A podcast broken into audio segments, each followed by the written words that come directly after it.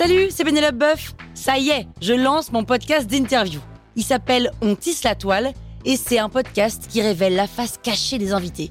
Et d'ailleurs, mes invités, ce sont des CEO et des célébrités comme Gad Elmaleh, Jean-Michel Apathy, My Better Self, Rose Eberstein, Mireille Dumas. Et évidemment, je pose des questions qu'on n'ose pas toujours poser et je leur fais faire des tests, des challenges, je leur fais jouer l'harmonica, grignoter des trucs, bref.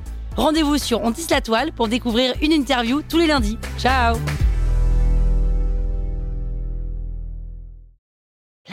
Sur écoute. Salut, c'est Caroline Jurado. Vous avez envie de capter la crypto? Vous êtes au bon endroit. Un épisode par jour et vous aurez fait le tour. Vous allez devenir riche. Power Angels.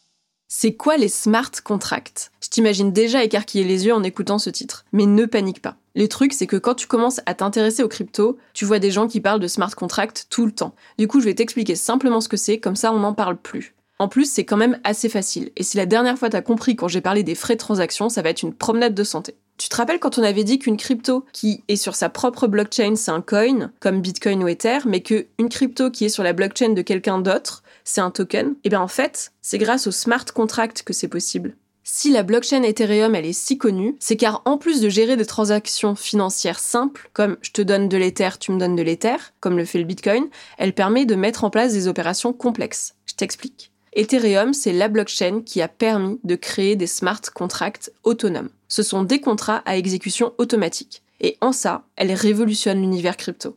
Ces contrats, ils vont permettre de créer des tokens qui vont suivre des règles et évoluer sur la blockchain qui a permis sa création. Je sens que tu as du mal à visualiser. En fait, un smart contract, c'est comme si tu étais devant une machine à jeu à la fête foraine. Tu insères une pièce, tu attrapes ta peluche avec cet horrible bras mécanique, il remonte automatiquement et libère la peluche dans la sortie. La séquence d'événements, c'est une pièce est insérée, une action est exécutée et menée à bien, un paiement est envoyé automatiquement. Tout ça, ça se fait sans intervention humaine. Et eh bien, ces engagements auto-exécutants permettent de créer des opérations de la plus simple à la plus complexe, sans intervention humaine, en dehors d'une machine à la fête foraine, totalement décentralisée sur la blockchain. Le contrat va s'exécuter automatiquement lorsque l'ensemble des conditions et des limitations qui ont été programmées à l'origine sont réunies. Donc ça permet de créer tout un tas d'applications autonomes. Alors, je vois que tu te dis, ah ah, et ces conditions d'exécution, comment est-ce que l'algo, il sait quand elles sont remplies? Parce que oui, c'est très facile, si c'est tu me donnes un NFT, je te donne de l'argent, c'est écrit dans la blockchain, simple. Si c'est à partir du 1er janvier, tu me donnes 3 bitcoins, c'est simple aussi. Mais si la condition c'est quand l'équipe de rugby de Paris gagne, tu me donnes un bitcoin, genre un pari, comment est-ce que l'algorithme sait ça?